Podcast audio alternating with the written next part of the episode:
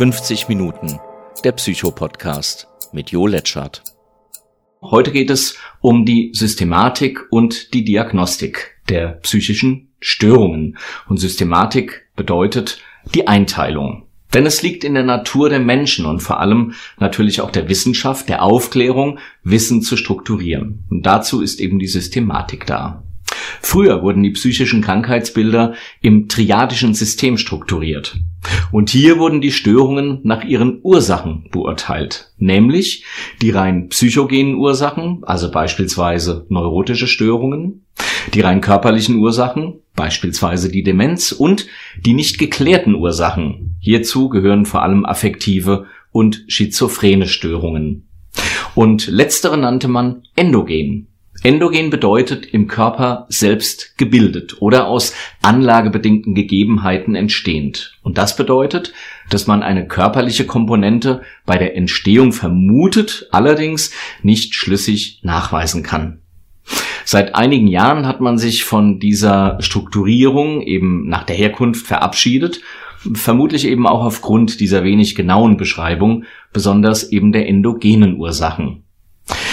Das derzeit gültige System, nach dem psychische Erkrankungen eingeteilt werden, das ist die ICD. Das ist ein Handbuch der Weltgesundheitsorganisation, in dem alle möglichen Erkrankungen, auch die körperlichen zum Beispiel, beschrieben werden. Und für die Psychotherapie ist die Gruppe F von Bedeutung. Wie gesagt, die WHO, die World Health oder die Weltgesundheitsorganisation hat die ICD ausgegeben und hat den Blick nach den Ursachen von psychischen Störungen ersetzt, eben durch die objektive Beschreibung selbiger. Sie hat für jedes Krankheitsbild eine äußere Beschreibung, die mit Nummern gekennzeichnet ist und bei der Diagnosestellung dann entsprechend eben auch verwendet werden kann. Schauen wir uns die Einteilung nach eben jener ICD, derzeit in der zehnten Version, noch etwas genauer an. F00 bis F09, so sehen immer die Gruppen aus. Dies sind die organischen einschließlich der symptomatischen psychischen Störungen, also zum Beispiel die Demenz. F10 bis F19, das sind die psychischen und Verhaltensstörungen durch psychotrope Substanzen, beispielsweise Alkohol. F20 bis F29, das ist die Schizophrenie, Schizotype und auch die wahnhafte Störung. F30 bis F39 die affektiven Störungen, F40 bis F48 neurotische, Belastungs- und somatoforme Störungen, F50 bis F59 die Verhaltensauffälligkeiten mit körperlichen Störungen und Faktoren. Dazu gehören beispielsweise Essstörungen, Schlafstörungen oder auch die Sexualstörungen, die eben nicht körperlich begründet sind. Das ist wichtig, denn ansonsten wären sie zum Beispiel bei G irgendwo eingeschlüsselt. F60 bis F69 sind die Persönlichkeits- und Verhaltensstörungen. F70 bis F79 ist Intelligenzminderung. 80 bis F89 sind die Entwicklungsstörungen. Die kommen dann bei den Störungen bei Kindern und Jugendlichen natürlich vor allem zum Tragen. Und F90 bis 98 sind Verhaltens- und emotionale Störungen mit Beginn in der Kindheit und Jugend. Auch die natürlich zum eben genannten Thema.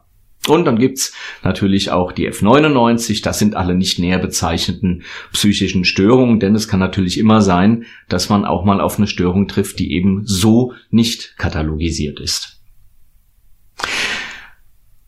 Als dann käme die Diagnostik der Erkrankungen eben auch nach jenem Krankheitsbild, das in der ICD gezeichnet ist. Bevor eine endgültige Diagnose abgegeben wird, erfolgt eine Anamneseerhebung. Sie beginnt mit dem ersten Kontakt mit dem Patienten und sie wird gefolgt von einer Befragung. Hier erzählt zunächst der Patient klassischerweise in freier Rede, er ist kein Fachmann und keine Fachfrau. Danach stellen Sie oder beziehungsweise der Therapeut, die Therapeutin die Fragen, eben das, was aus den Erzählungen für Sie unklar geblieben ist und schließlich kann die Patientin eventuell fehlende Punkte dann natürlich noch ergänzen. Die Befragung durch den Therapeuten, die erfolgt unter anderem nach den Richtlinien der ICD, derzeit in der zehnten Fassung, die elfte ist in Vorbereitung. Und aus der Befragung ergibt sich dann entsprechend der Befund, der dann schließlich zur Stellung der Diagnose beziehungsweise auch der Differentialdiagnose führt. Das ist im Grunde eine alternative Diagnose, die dann zur Anwendung kommt, wenn man sich eben auch noch nicht sicher ist, ob das in der Tat schon die richtige und die fertige Diagnose ist. Zudem können Sie Testverfahren, also beispielsweise einen Intelligenztest, durchgeführt werden. Aber es gibt für viele andere Erkrankungen auch noch entsprechende Verfahren, die es ihnen erleichtern, zumindest einen Hinweis zu bekommen, ob die Diagnose in die richtige Richtung geht. Damit können Sie dann den Befund entsprechend sichern. Differentialdiagnose, wie eben schon gesagt, beschreibt mögliche andere Ursachen für den Zustand des Patienten, also mögliche andere Krankheitsbilder. Die Differentialdiagnostik wird dann herangezogen, wenn eben keine eindeutige Zuordnung zu einem Krankheitsbild entsteht, beziehungsweise auch wenn andere komorbide, also zusätzlich zu dieser Haupterkrankung äh, sich zeigende Krankheitsbilder in Frage kommen. Und zur Diagnose werden dann auch die Elementarfunktionen abgefragt. Elementarfunktionen, das sind die beobachtbaren, grundlegenden psychischen Funktionen, deren Störungen auf bestimmte Krankheitsbilder hinweisen oder hinweisen können. Die Elementarfunktionen und ihre Störung, die schauen wir uns jetzt noch einmal genauer an. Beispielsweise das Denken. Das Denken, das ist die Datenverarbeitung im Kopf, das Zusammenfügen von Informationen. Hier unterscheiden wir zwischen formalen Denkstörungen, sie beeinflussen die Art und Weise, wie wir denken. Unser Denkablauf, der kann zum Beispiel gehemmt oder gestückelt sein. Und inhaltliche Denkstörungen, sie beziehen sich auf das was wir denken. Am häufigsten sind Fehlinterpretationen, wie sie beim Wahn oder beim Zwang vorkommen. Davon aber später mehr. Die Wahrnehmungsstörungen, äußere oder auch innere Reize, die wir mit unseren Sinnen aufnehmen. Das ist die Wahrnehmung. Und bei einer gestörten Wahrnehmung, da nehmen wir entweder Reize auf, die keine äußere Ursache haben, also Halluzinationen, oder wir deuten äußere Reize um. Das sind dann so genannte Illusionen beispielsweise. Ebenso können gestörte Sinnesorgane ein falsches Bild unserer äußeren Welt liefern. Das muss natürlich abgeklärt werden und unter Umständen dann ärztlich behandelt werden. Bewusstsein. Die Fähigkeit, aufgenommene Reize inklusive uns selbst bewusst wahrzunehmen, das ist Bewusstsein. Unsere Bewusstseinskapazität kann durch Schlaf oder schlafähnliche Zustände bis hin zum Koma quantitativ vermindert sein oder es ist qualitativ eingeschränkt, beispielsweise durch Delir oder Demenz. Dann haben wir zum Beispiel eine Bewusstseinstrübung, eine Einengung oder auch eine Erweiterung. Die Orientierung. Sie beschreibt die Fähigkeit, uns selbst und die Situation, in der wir uns befinden, einordnen zu können. Ist die Orientierung gestört, fehlen uns bestimmte oder auch alle Koordinaten zu unserer derzeitigen Situation, wie beispielsweise Zeit, Ort, Situation oder eben auch Person. Der Affekt. Er beschreibt unser gefühlsmäßiges Befinden. Und eine Störung der Gefühle bewirkt, dass wir zu wenig oder zu viel fühlen, also niedergeschlagen oder gereizt sind. Auch können unsere Gefühle außer Kontrolle geraten, nicht mehr zugeordnet werden oder gleichzeitig auftreten, Liebe und Hass und somit nicht mehr eindeutig sein. Antrieb und Motorik. Der Antrieb bezeichnet die Motivation, etwas zu tun. Und die Motorik bezeichnet die Fähigkeit, uns körperlich angemessen zu bewegen. Eine Antriebsstörung kann uns jede Motivation rauben oder uns übermotiviert machen. Und ist die Motorik gestört, bewegen wir uns gar nicht mehr, zu wenig, oder unsere Bewegungen entziehen sich auch unserer Kontrolle. Das Gedächtnis.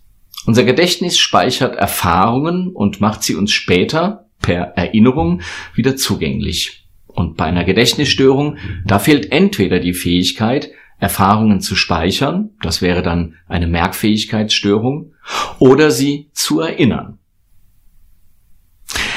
Das Ich-Bewusstsein. Das Ich-Bewusstsein ist die Gewissheit des bewusstseinsklaren Menschen, ich bin ich selbst. Hört sich eigentlich logisch an. Einige seelische Vorgänge und Zustände werden nicht mehr als zum eigenen Ich zugehörig, sondern von außen und von anderen gemacht erlebt, wenn eben eine Ich-Störung auftritt. Die Störung der verschiedenen Grundfunktionen, wie wir sie eben, wie Sie sie eben kurz gehört haben, geben uns wichtige Hinweise auf die Art der Störung und auf die Prognose der Therapie. Besonderes Störungen des Bewusstseins, der Orientierung und der Merkfähigkeit lassen an eine organische Störung denken. Die organischen Störungen gehören grundsätzlich medizinisch zum Beispiel durch einen Arzt entsprechend abgeklärt. Soweit zu diesem Thema. Vielen Dank fürs Zuhören und bis zum nächsten Mal.